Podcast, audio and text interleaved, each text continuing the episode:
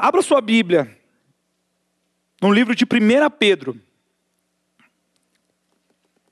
Primeiro capítulo de 1 Pedro, nós vamos ler dos versículos 13 ao 16.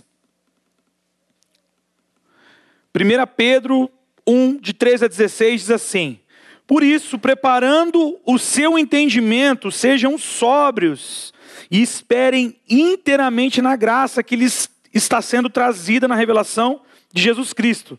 Como filhos obedientes, não vivam conforme as paixões que vocês tinham anteriormente, quando ainda estavam na ignorância. Pelo contrário, assim como é santo aquele que os chamou, sejam santos vocês também em tudo o que fizerem. Porque está escrito: sejam santos, porque eu sou santo. Abaixe sua cabeça um minuto, por favor. Pai, nós estamos diante da tua palavra e o nosso coração se enche de temor e de alegria, de expectativa, de esperança por aquilo que o Senhor vai realizar em nós através dela. A minha oração é que toda a mente aqui esteja cativa agora a ação do teu espírito para revelar o teu propósito através da ministração da tua palavra, Deus. Nós nos ajoelhamos diante da tua palavra. A tua palavra é o que há de mais precioso para nós e nós queremos ser confrontados por ela, nós queremos que a nossa fé seja, é, que a nossa fé seja erguida pela tua palavra, que nós possamos, Deus, crescer na medida do conhecimento que o Senhor tem trazido a nós, que nós sejamos uma terra fértil, Deus, para aquilo que o Senhor quer ministrar nos nossos corações nessa noite, em nome de Jesus. Amém? Quem já viu o Homem-Aranha sabe conhece muito bem essa frase, a frase do tio Ben, que diz assim: Com grandes privilégios vem grandes responsabilidades. Você lembra quando o tio Ben, Wellington com certeza lembra, né? Tio Ben fala isso pro. Como é que é o nome do Homem-Aranha? Peter Parker. Com grandes privilégios vem grandes responsabilidades. E cara, viver em santidade é isso. Viver em santidade é um enorme privilégio, uma grande responsabilidade. Eu queria que você repetisse isso comigo. Viver em santidade é um grande privilégio e uma grande responsabilidade. A gente precisa ter essa consciência, esse é o tema da minha mensagem de hoje. Ah, eu não esqueci de fazer o banner com o tema. Mas o tema da mensagem de hoje é esse. Nós vamos falar sobre santidade no mês de novembro. E o tema da mensagem de hoje é esse: Santidade, um privilégio e uma responsabilidade.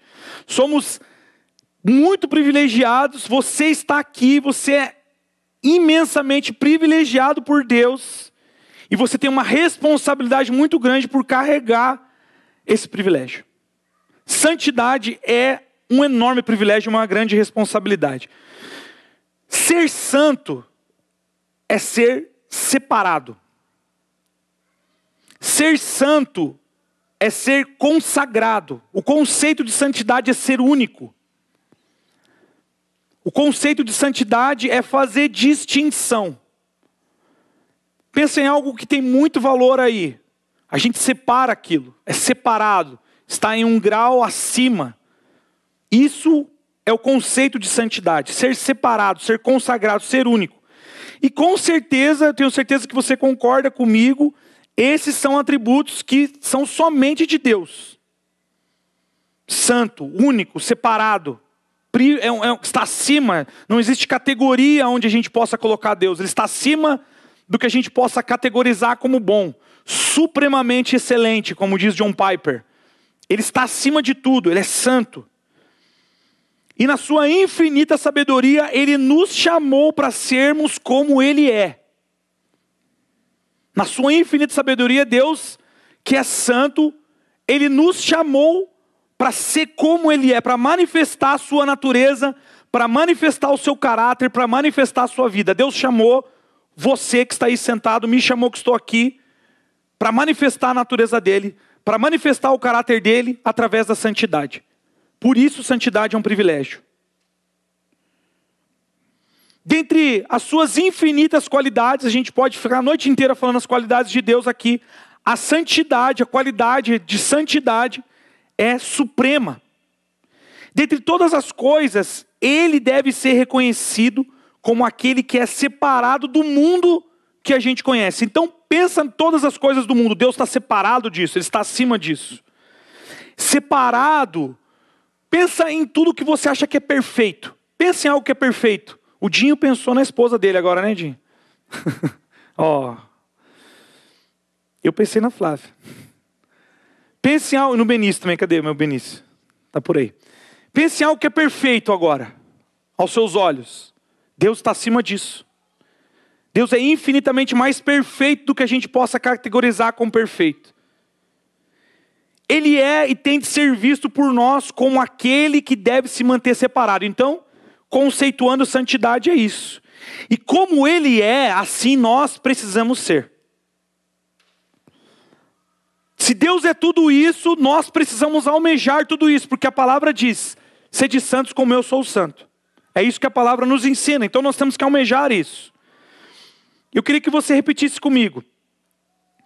Ser santo é um privilégio, pois nós manifestamos a natureza de Deus. Agora olha que forte isso, repete, repete comigo. Ser santo é uma responsabilidade, pois nós manifestamos a natureza de Deus. É ou não é uma grande responsabilidade? É ou não é um grande privilégio? Você foi chamado para manifestar a natureza de Deus, cara. Isso é um privilégio, mas é uma grande responsabilidade. Então a gente vai caminhar nessa tensão hoje entre um grande privilégio e uma grande responsabilidade. Se nós nos dizemos cristãos, se você diz eu sou um cristão, alguém pergunta qual é a sua religião, eu sou cristão e você não vive em santidade, você está enganando a si mesmo. A santidade está para nós como o sol está para uma planta. Uma planta precisa de sol para se desenvolver, não é verdade? Nós precisamos de santidade para dizer que somos cristãos. Se porventura você diz que é cristão e não busca viver em santidade, você está mentindo, está enganando a si mesmo. Santidade e, e ser cristão andam juntos, não tem como separar uma coisa da outra. Agora, a nossa geração distorce o valor de santidade, por quê?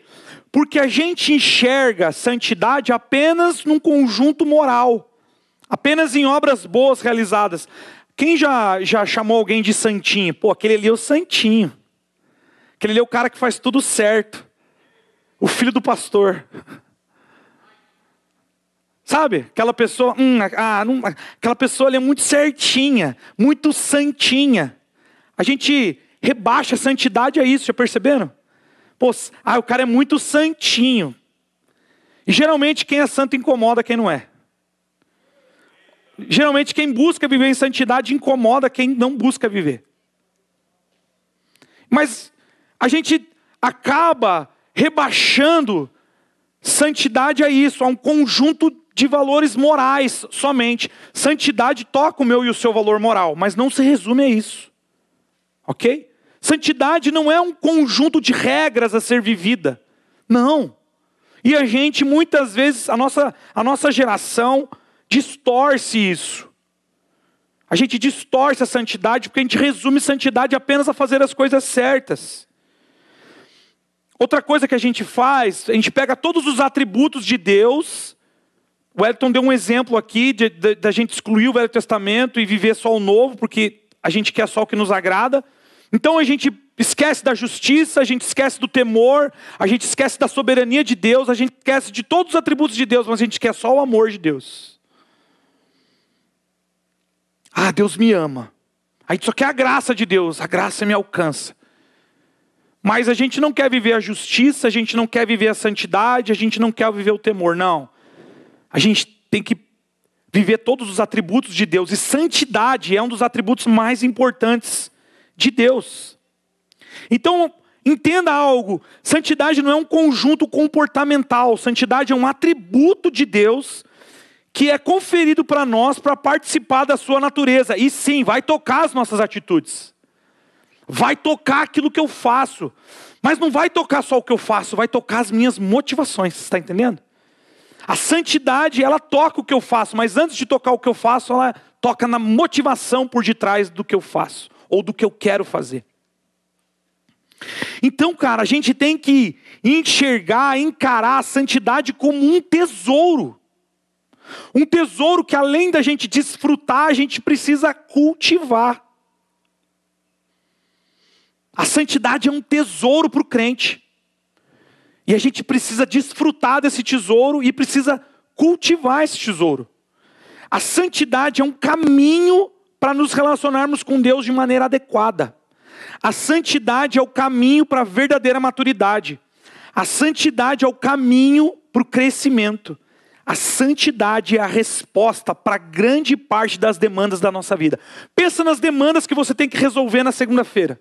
Pensa aí agora. Se você colocar a santidade em primeiro lugar, é bem provável que você vai ter resolvido metade dessas demandas. Ou você vai encontrar a resposta para resolver a outra metade. A santidade é o caminho para a gente se relacionar com Deus. Abra sua Bíblia em Isaías 35:8. Pensa num cara que se encheu de temor quando leu esse versículo. Olha que forte isso. E ali haverá um bom caminho, caminho que se chamará o caminho santo, ou caminho de santidade. O imundo não passará por ele, pois será somente para o seu povo. Quem quer que por ele caminhe não errará, nem mesmo louco. Forte isso. Forte isso, cara. O caminho de santidade o imundo não passará. Somente o seu povo. Nós precisamos trilhar um caminho de santidade. Nós precisamos urgentemente entender e resgatar o valor da santidade como um grande privilégio, uma grande responsabilidade, pois sem santidade nós não vamos ver o Senhor. Sem santidade nós não veremos, nós não vamos nos relacionar de maneira adequada com Deus. A santidade precisa ser resgatada por nós nesses dias. Você pode dizer amém para isso? Eu creio, cara, que nós vamos ser uma geração que vai viver isso de maneira intensa. Eu creio, eu creio numa geração santa. Eu creio numa, numa, numa, geração de jovens dessa igreja que vão escolher santidade antes de escolher qualquer coisa. Eu creio. Eu creio, eu profetizo isso sobre você nesta noite, que você vai escolher santidade antes de escolher qualquer coisa. Santidade ao Senhor vai ser a nossa bandeira. Você pode repetir isso comigo? Santidade ao Senhor vai ser a minha bandeira. Mais forte, santidade ao Senhor vai ser a minha bandeira. E cara, nos versículos que antecedem o, o, versículo 13 ali, quando você lê 1 Pedro, do 1 ao 12 ali, você vai perceber que o apóstolo Pedro está incentivando os seus leitores, nós também no caso, a nos alegrar com a salvação. O apóstolo Pedro está falando isso, olha, vocês têm que se alegrar muito pelo que Deus está fazendo por vocês, vocês têm que louvar muito porque vocês são salvos, são escolhidos, Deus escolheu vocês, separou como povo santo, vocês agora é, encontraram a maior, a maior dádiva da vida, que é a salvação, e ele começa a fazer com que o povo louve essa grande salvação que nós encontramos em Cristo, ou seja, o apóstolo Pedro, ele está fazendo o povo celebrar a vida cristã, um privilégio. Olha o privilégio que vocês têm, é isso que o apóstolo Pedro está falando nos primeiros 12 versículos. E então, como nós lemos, agora, três em diante, ele incentiva a valorizar isso, mas como uma responsabilidade. Primeiro, ele fala do privilégio, da alegria, né, da, da de como é, isso é ímpar na vida, você foi salvo por Deus, você tem a vida eterna agora, isso é um privilégio. Agora, daqui para frente, você tem que entender que você carrega uma responsabilidade. E na prática, a gente vai explorar isso. E, e como, como que isso vai se tornar realidade nas nossas vidas? Como, como nos relacionar com essa atenção que santidade é um grande privilégio, mas é uma grande responsabilidade? Esse texto ele nos explica e nos ensina. E o primeiro ponto é, repita comigo, alinhe Vamos lá, gente. Alinhe as suas expectativas. Olha para alguém que está do seu lado aí, para alguém que está atrás de você e fala isso, meu irmão, minha irmã, alinhe as suas expectativas. Alinhe as suas expectativas. Cara, a gente entende o privilégio, a responsabilidade de viver em santidade quando a gente alinha as nossas expectativas, ou onde nós colocamos as nossas expectativas. Onde está a sua expectativa para o final do ano aí? Onde que está? A minha está em Búzios. Nossa! Elevei o nível. Talvez eu vá para Guaratuba. Talvez. Mas a minha expectativa está em Búzios. Estava numa reunião de presbitério e ele falou: Eu não vou estar aqui no Natal, vou estar em Londres. Eu dei risada. Ele falou: Sai, Satanás. expectativa, né, mano? Tem que elevar as expectativas. Onde está a sua expectativa para a sua vida? Onde você coloca a expectativa para viver o dia de amanhã, para viver o próximo mês? Deixa eu dar um spoiler para você. No último culto de jovens aqui, no encerramento, a gente está preparando o que nós viveremos nos próximos cinco anos. A gente vai falar sobre isso no encerramento. Quem nós seremos nos próximos cinco anos? Qual que é a tua expectativa para os próximos cinco anos? Qual que é a tua expectativa para os próximos dez anos? Eu preciso treinar muito, porque o Benício vai estar no auge da sua infância. E eu vou estar chegando nos quarentinha. Penso isso. E você? Quais são as suas expectativas? Nós precisamos alinhar ela em santidade nessa noite. É muito fácil, às vezes, e é natural para a gente colocar a expectativa em lugares, circunstâncias e pessoas, não é verdade? A gente faz isso, é natural do ser humano colocar a expectativa nas pessoas, colocar a expectativa nas circunstâncias, colocar a expectativa nos lugares, enfim, naquilo que é visto, naquilo que é palpável, naquilo que é controlado. A gente faz isso, a gente coloca expectativa nisso.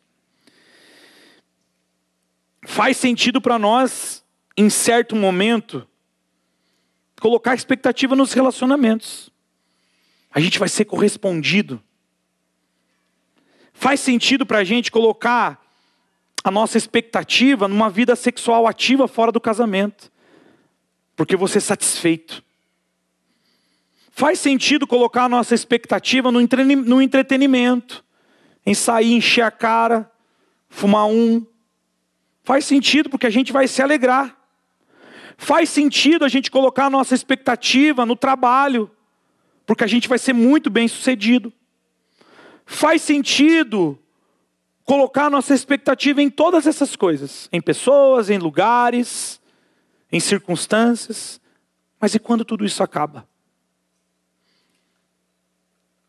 Quando os relacionamentos são desfeitos.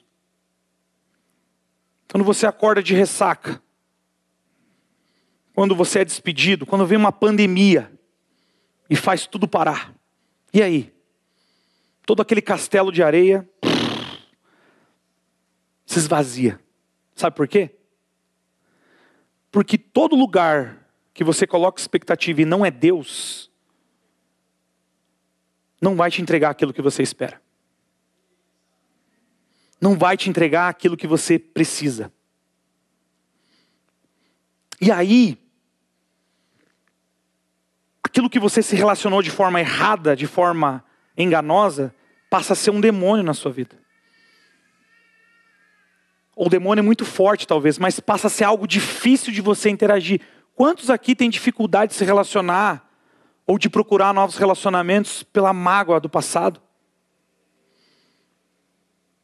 Quantos aqui têm problemas com masturbação, com pornografia, porque interagiu com uma vida sexual ativa fora do casamento? Quantos aqui idealizam em pessoas e em lugares aquilo que devia estar idealizando em Deus e tem sofrido por isso? Porque a gente recebe marcas de tudo aquilo que, que a gente se relaciona. Tudo aquilo que a gente busca deixa uma marca nas nossas vidas. A gente vai construindo a vida em cima disso. Aquilo que era para ser bom, porque Deus criou de uma forma boa. Deus criou o sexo para o casamento. Deus criou o entretenimento para ser vivido da forma dele. Deus criou o trabalho para ser desfrutado. Mas quando a gente coloca a nossa expectativa somente nisso e tira Deus da jogada, a gente vai interagir com isso de forma errada. E aí essa expectativa que era para ser boa vai ser frustrada. E o que era para ser bom passa a ser ruim. Onde estão as suas expectativas? Todo e qualquer lugar fora de Deus não pode entregar aquilo que a gente realmente precisa. E se em algum momento, se em algum momento você não se decepcionar, você vai se enganar. Pastor, não estou decepcionado com a vida que eu construí em cima disso. Está errado. Você está enganado. Você está vivendo uma vida de engano. Eu vou te provar pela palavra isso. Abra sua Bíblia no livro de Romanos, capítulo 1. Olha o versículo 20 ao 21 que diz. Romanos 1, 20 a 21.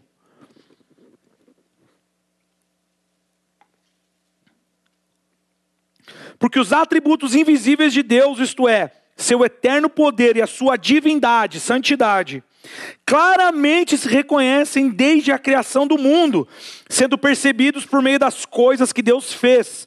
Por isso, os seres humanos são indesculpáveis, porque, tendo conhecimento de Deus, não o glorificaram como Deus, nem lhe deram graças. Pelo contrário, se tornaram nulos em seus próprios raciocínios e o coração insensato deles se obscureceu. Engano. Engano. A gente pode explicar, sabe? A gente pode é, é trazer aqui doutores, mestres em teologia, em sociologia, em filosofia. A gente pode divagar a noite inteira falando sobre isso aqui, trazer argumento, contra-argumento, falar de ideologia, falar de um monte de coisa. No final, quem vence é a palavra de Deus. E a palavra diz: não tem desculpa para ninguém, porque dá para reconhecer Deus nas coisas criadas. E quando a gente não glorifica Ele por isso, nós vivemos em engano. Todos os problemas que a gente enxerga no mundo, meus queridos, sejam problemas sociais, sejam problemas é, naturais, doenças, guerras, tudo isso acontece porque a palavra de Deus está dizendo: aquele que não glorifica a Deus vai colher a consequência do seu pecado. Agora nós carregamos a verdade, o que nós vamos fazer com ela? Santidade ao Senhor vai ser a nossa bandeira. Agora o texto, ah, só fechando isso, toda expectativa fora de Deus é um erro. Toda expectativa fora de Deus é um erro, um engano. Uma hora ou outra a vida vai te cobrar disso. Tudo que você arquiteta, constrói na sua vida fora de Deus, a vida vai te cobrar um dia, cara. É um engano. E o texto ele está nos ensinando a termos entendimento, sermos sóbrios e esperarmos onde? Na graça. É uma convergência, uma mudança de foco. Para de esperar nas coisas, nas pessoas, nas circunstâncias. Começa a esperar na graça. Começa a ter expectativa na graça. Abra sua Bíblia no livro de Tito 2, 11 e 12, por favor. Se você puder, grife esse versículo. Isso dá sentido para muita coisa na vida. Tito 2, 11 e 12, olha o que diz. Porque a graça, se, a graça de Deus se manifestou trazendo salvação a todos. Olha que, que forte isso, gente. Ela nos educa para que, renegadas a impiedade e as paixões mundanas, nós vivamos nesse mundo de forma sensata, justa e piedosa. É isso que a graça faz. Te contar uma experiência que eu tive.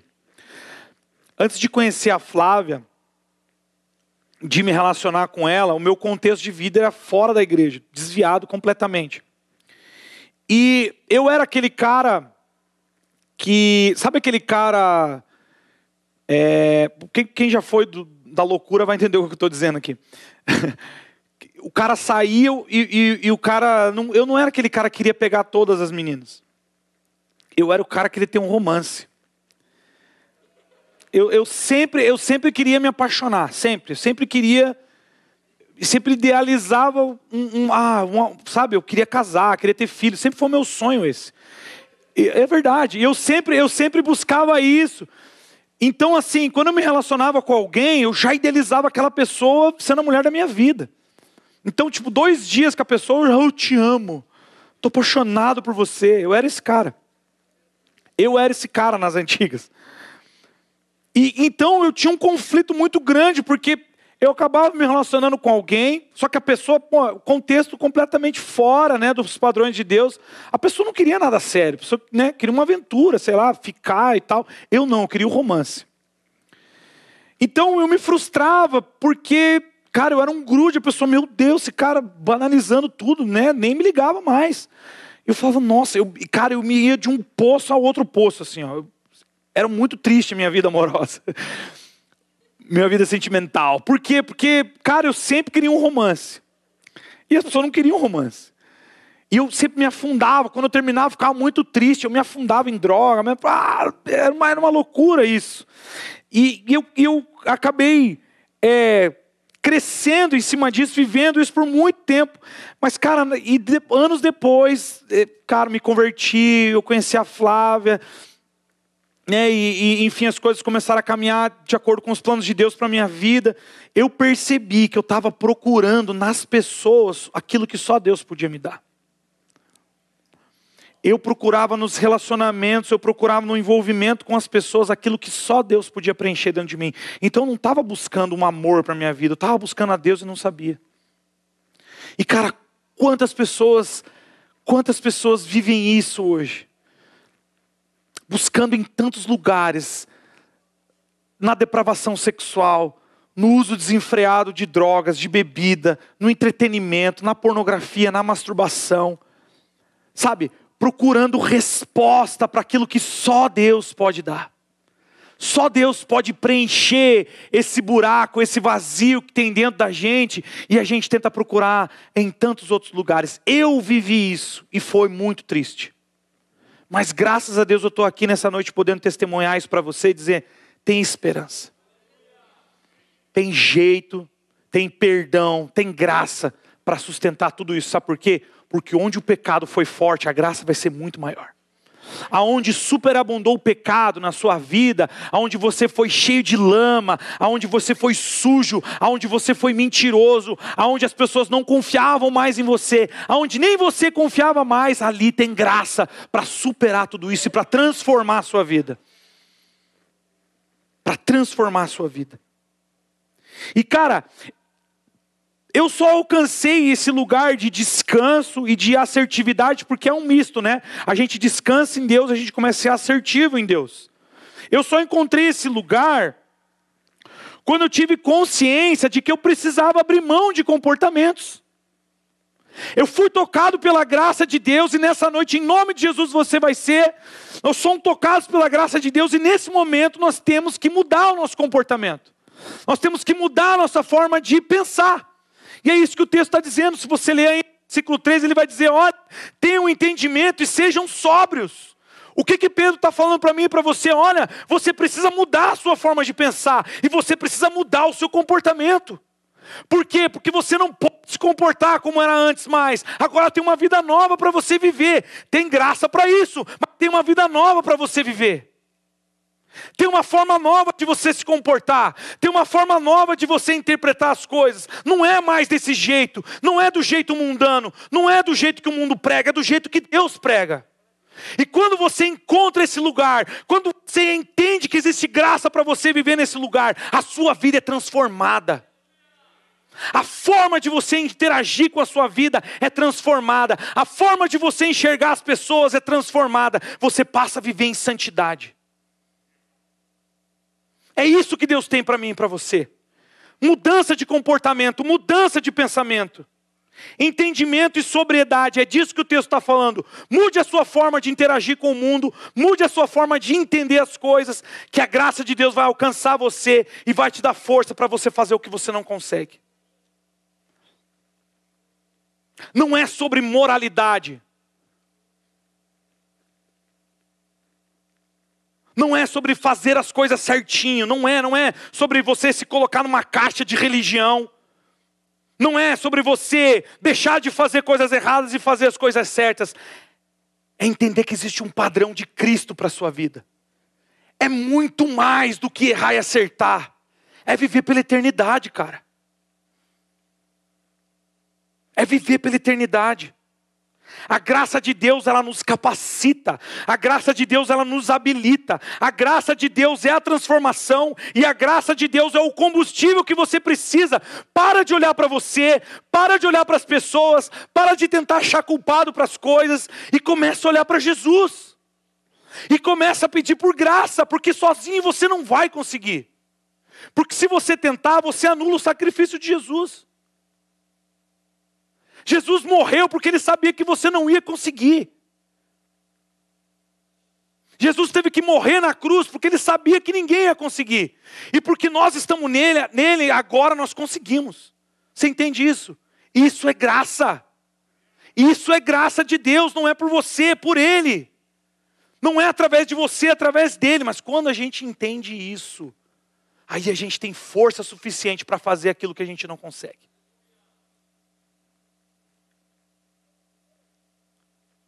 Onde estão as suas expectativas? Você acha que você vai conseguir? Você não vai conseguir sozinho. Talvez por algum tempo você consiga, mas vai chegar uma hora que você não vai mais conseguir. E um abismo chama outro abismo, um engano chama outro engano. Cara, decida hoje tirar suas expectativas de pessoas, de lugares, de circunstâncias, do erro, do acerto. Sai dessa começa a pôr expectativa na graça, na graça maravilhosa, na graça que educa, na graça que capacita, na graça que transforma. Onde estão as suas expectativas?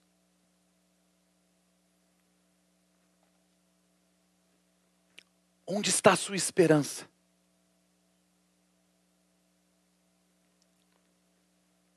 Segundo lugar, repita comigo: alinhe os seus interesses. Olha para a pessoa que está ao seu lado, atrás de você, e fala: alinhe os seus interesses aí, meu irmão. O que, que você está interessado? Não vou perguntar isso de novo. Né? Qual é o seu interesse na vida? Ou qual, quais são as suas paixões na vida? É isso que o texto está falando: paixão, interesse. Quais são os seus interesses? Pelo que o seu coração pulsa ou bate mais forte? Não vou perguntar isso de novo também. ou vou, né? Vai que, né? Vai que estou colaborando aí. Sim ou não? Não? Os caras não pegaram, hein? Alguns, alguns pegaram. A gente entende o privilégio, a responsabilidade de viver em santidade quando a gente alinha os nossos interesses ou as nossas paixões. Só para você entender onde eu quero chegar, eu estava conversando com um casal de amigos esses dias e ele falou de, uma, de, um, de um negócio que ficou, eu fiquei, cara, onde é que esse mundo vai parar, né? Ele estava me contando de um caso de um menino adolescente que estava sozinho em casa e estava conversando com uma outra menina adolescente. De repente, essa menina falou assim: Estou indo aí para a gente transar. E o menino, então vem. Doze anos. Eu falei, cara.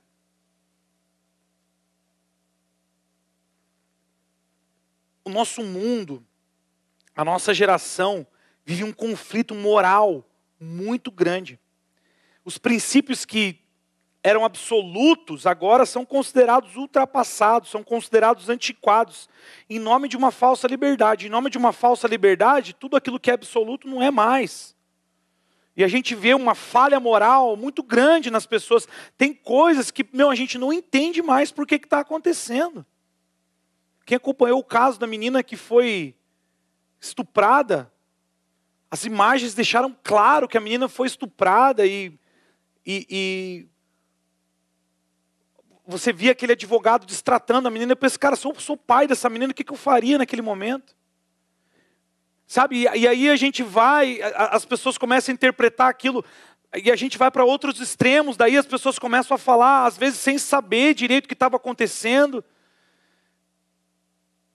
Cara, onde que esse mundo vai parar? Onde, aonde que os, os valores que, que protegem o ser humano vão parar? Eu não sei se você ficou sabendo desse caso com certeza ficou, né? Foi, foi amplamente divulgado o que aconteceu.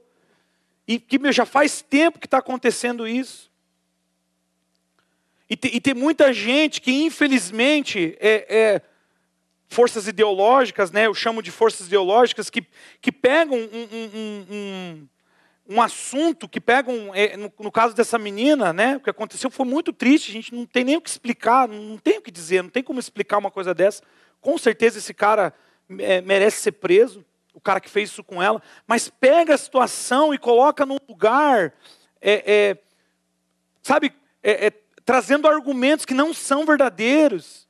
E aí as pessoas começam a multiplicar aquilo, e ao invés de tratar o assunto em si, começa a virar uma guerra ideológica.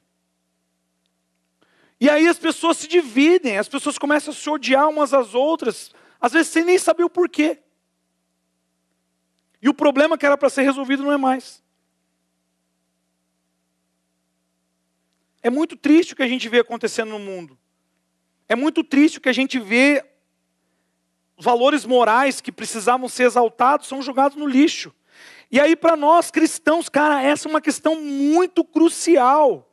É muito crucial para a gente não apenas nos posicionar, mas entender o que está acontecendo, entender qual é a agenda da igreja, entender qual é a agenda do mundo entender o que está por trás de tudo isso. A gente precisa entender antes, inclusive, de se manifestar.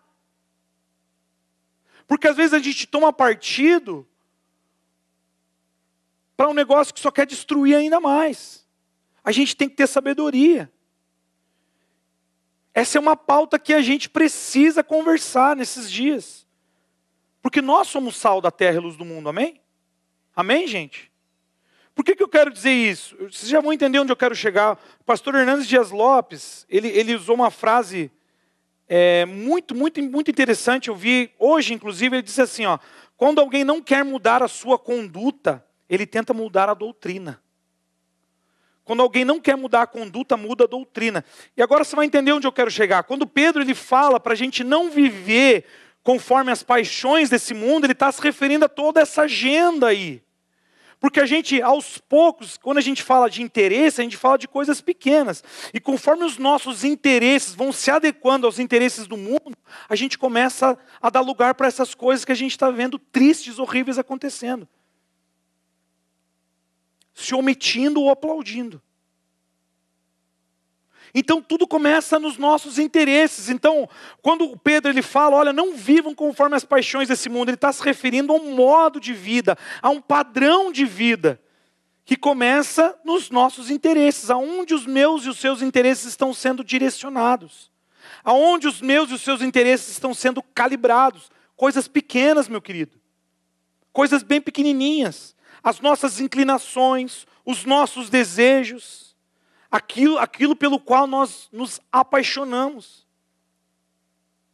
E quem tem aí, pelo menos, eu, eu não estou falando de idade, mas quem tem, é, eu vou falar, né, sei lá, de 28 anos para cima, eu acho, já viveu isso com mais intensidade. Talvez você mais novo tenha maturidade para entender o que eu quero dizer. Eu não estou julgando mérito aqui de maturidade, mas o que eu quero dizer, às vezes você que tem mais de 25 anos sabe que paixão passa, não é verdade? Na verdade, é ou não é? Me ajudem aí, gente. A paixão passa, você se apaixona, mas aquilo logo passa. Quando você fala isso para alguém que tem 18, 19 anos, você fala, meu, você está louco, é a mulher da minha vida, é o homem da minha vida. Você não está entendendo. Não, a paixão passa. A paixão vai passar. Mas agora o problema é o que a gente faz em função dessa paixão. O problema é quando isso nos domina a ponto de fazer com que a nossa vida seja direcionada e calibrada para esse lugar. É disso que o apóstolo Pedro está falando. Cuidado com as paixões que você tem pelo mundo. Cuidado, não viva por essas paixões, porque essas paixões vão subverter a sua consciência. Os seus interesses vão subverter a sua consciência. Aquilo pelo qual você tem interesse, se você alimentar isso, se você fazer com que isso cresça na sua vida, vai ser ruína para você. Por isso que nós temos que alinhar os nossos interesses em santidade. Por isso que nós temos que alinhar o nosso interesse aos interesses de Deus.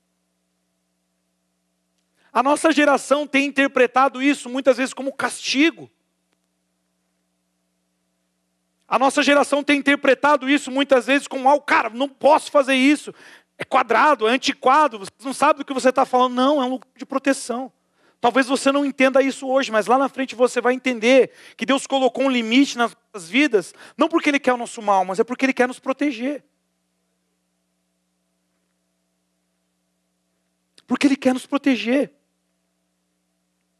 Abra sua Bíblia no livro de Gálatas, capítulo 5, versículo 16 e 17.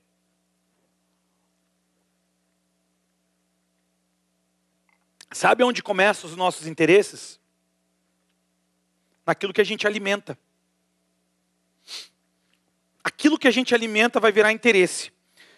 Olha o que Paulo diz: Digo, porém, o seguinte: vivam no espírito e vocês jamais satisfarão os desejos da carne. Porque a luta, a carne luta contra o espírito e o espírito luta contra a carne, porque são opostos entre si, para que vocês não façam o que querem. O que você tem alimentado nesses dias? Qual porção da sua vida você alimenta? Espírito ou carne? Porque se você alimentar a sua carne, você vai viver por ela. Se você alimentar o seu espírito, você vai viver por ele. Nós precisamos recalibrar as nossas paixões, os nossos interesses com os interesses de Deus. Nós só vamos conseguir fazer isso se alimentarmos o nosso espírito. Se alimentarmos o nosso espírito. Se alinharmos a nossa vida com aquilo que o Espírito está dizendo. Práticas espirituais, oração, jejum.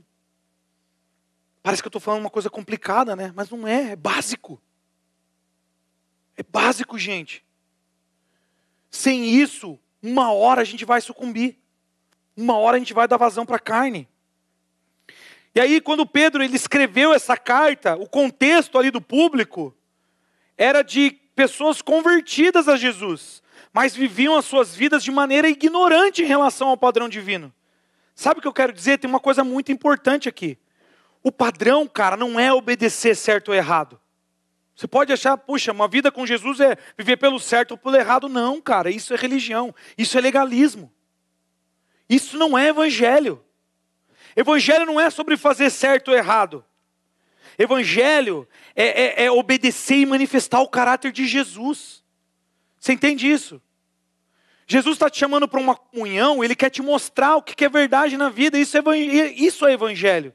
Isso é chamar a gente para uma vida em liberdade. Não é sobre você deixar de fazer coisas erradas e fazer coisas certas. É você viver pelo padrão divino. É você viver pelo que Jesus quer que você viva. Você entender o que Jesus está dizendo e manifestar o que Ele está dizendo. Agora, como é que você vai manifestar o que Jesus está dizendo se você não o ouve? Se você não o entende? Porque se vida com Jesus se resume a você vir num culto, chorar quando toca um louvor, mano, isso não é cristianismo. Isso é conveniência. O que a gente faz aqui, no final de semana, é só um gás para a gente fazer isso de segunda a sexta. A nossa vida cristã é lá. O próprio Hernandes Dias Lopes, ele, Billy Graham, na verdade, ele fala algo. Avivamento começa quando as pessoas entendem o que é santidade. E eu não estou aqui para julgar mérito e causa. Não estou, eu estou aqui para que a gente abra os olhos, porque eu faço parte dessa geração. Eu me alegro com essas coisas também. A gente viu antes da, da pandemia movimentos de, de, de avivamento né, muito grandes. A gente viu decente, as pessoas tirando o tênis lá para cima. Ah, agora me diga, se metade daquele público que estava lá está comprometido com santidade hoje.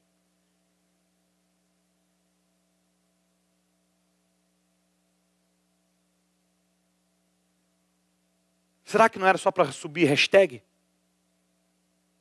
Eu fui no descende. E a santidade? Porque o que eles estavam pregando lá era verdade. E a santidade? Ou era só para pôr foto no Instagram? Cara, eu estou falando isso porque eu sou dessa geração, eu falo isso para mim também. A gente precisa se atentar ao que está acontecendo.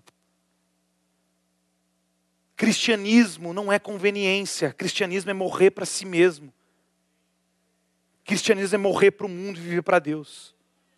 Cristianismo não é brincadeira. Se a gente não entender que precisa viver em santidade, uma hora a vida vai cobrar. Uma hora a vida vai cobrar. Não estou sendo duro, não, né? Me perdoem, gente, se eu estou sendo duro. Abra sua Bíblia em Romanos 12, 2, por favor. Fala isso para ele. Romanos 12, 2. E não vivam conforme os padrões deste mundo, mas deixem que Deus os transforme pela renovação da mente, para que possam experimentar qual é a boa, agradável e perfeita vontade de Deus. Vou repetir. E não vivam conforme os padrões deste mundo, mas deixem que Deus os transforme pela renovação da mente, para que possam experimentar qual é a boa, agradável e perfeita vontade de Deus. Mano, para onde que os teus interesses estão apontando? O que as suas paixões revelam de você?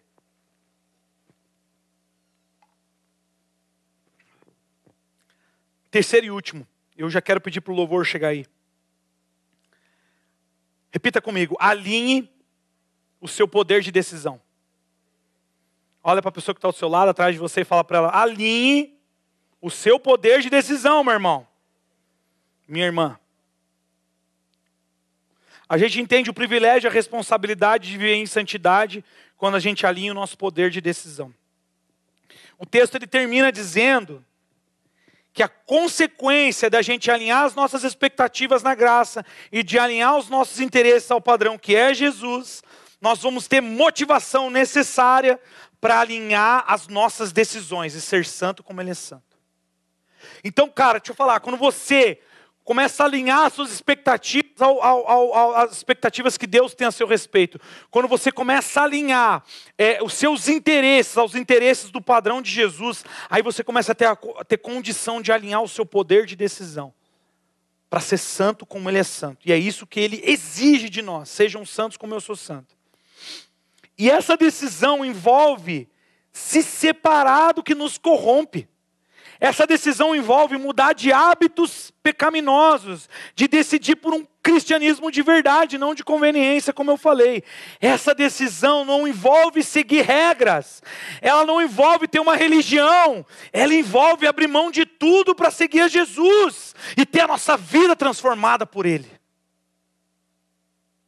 Deixa eu dizer uma coisa para você de tudo aquilo que eu falei, parece que foi duro, e realmente foi, eu acho que foi, nós precisamos ser duros com a gente mesmo muitas vezes. A gente não vai encontrar força em nós mesmos para mudar nada. Porque santidade não é moralismo, santidade é um atributo de Deus, e nessa noite a santidade de Deus está disponível para você aqui. Nele, não em você, nele, não em nós, Sabe, se você tem construído a sua vida em hábitos ruins, em, em, em, em coisas que é, subvertem a sua consciência cristã, se você tem construído a sua vida em lugares que te levam para longe de Jesus, deixa eu dizer para você, essa noite é uma noite para que você possa decidir pela graça de Deus que vai transformar a sua vida. Essa noite vai transformar a sua vida.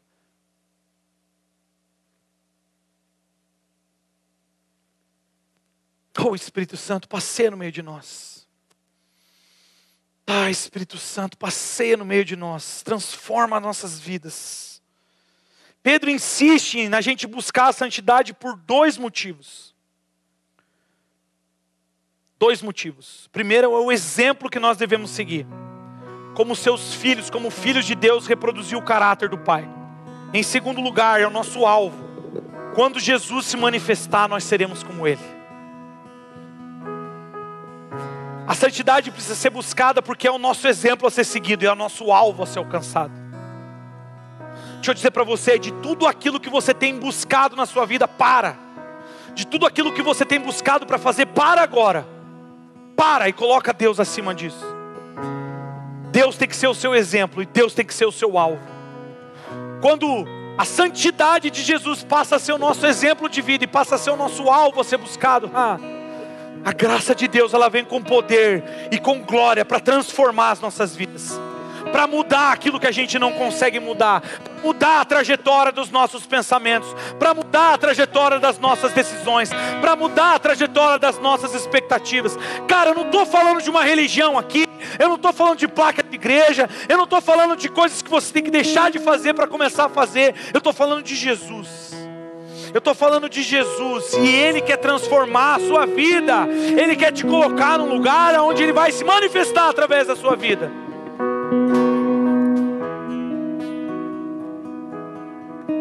Se até hoje você se decepcionou com a igreja, se até hoje você se decepcionou de, com pessoas, se até hoje você não conseguiu ser aceito por quem você é, e talvez a pessoa que você seja tem demonstrado atitudes que você não quer ter, deixa eu falar para você: Jesus te recebe do jeito que você está. Fora dele, ele não, é, não olha para os erros que você cometeu.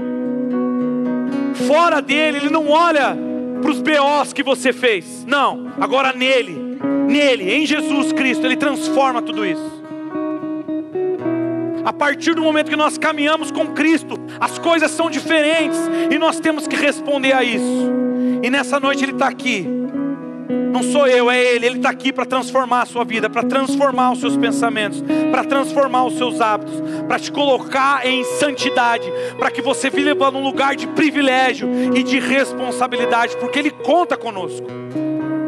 Ele conta conosco para transformar o conceito de santidade para transformar o conceito de igreja, para transformar o conceito de religião.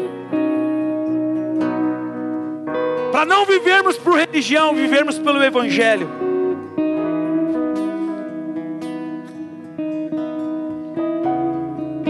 Cara, existem momentos na nossa vida que a gente tem que tomar a decisão sobre o que a gente quer mesmo. Eu termino com Daniel, capítulo 1, versículo 8. Daniel resolveu, Daniel decidiu não se contaminar com as finas iguarias do rei, nem com o vinho que ele bebia. Por isso, pediu ao chefe dos eunucos que lhe permitisse não se contaminar. E Deus concedeu a Daniel misericórdia e compreensão da parte dos chefes dos eunucos. Santidade é um privilégio dado por Deus, para que nós pudéssemos andar como Ele andou mas é também uma responsabilidade. A gente precisa decidir pelo que a gente vai viver. Quando a gente decide viver por santidade, Deus vai colocar algo nas suas mãos. A própria vida de Jesus, para que você manifeste ela e transforme as circunstâncias que estão ao seu redor também. Vamos ficar em pé?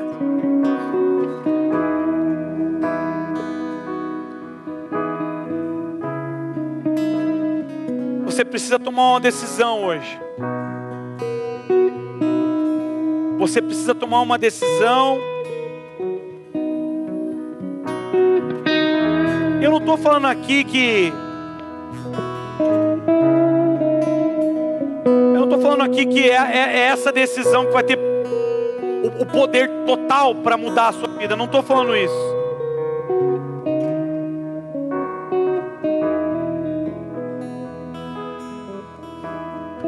Estou falando de uma decisão que abre caminho para você compreender que existe graça que transforma a nossa vida. Uma decisão de não viver mais por padrões mundanos, uma decisão de não viver mais por expectativas erradas. Talvez você está aqui magoado por relacionamentos que você teve, talvez você está aqui triste com a igreja, magoado com liderança. Talvez você está aqui e você se sentiu julgado pelos erros que você cometeu. Eu vou repetir. Jesus não olha para nada disso se você fez fora da presença dele. Ele quer transformar isso para que a partir dele a sua vida seja diferente à medida que o ministério de louvor vai cantar essa canção, eu gostaria que você, aí no seu lugar, fizesse uma oração, decidindo para que Jesus transforme a sua vida.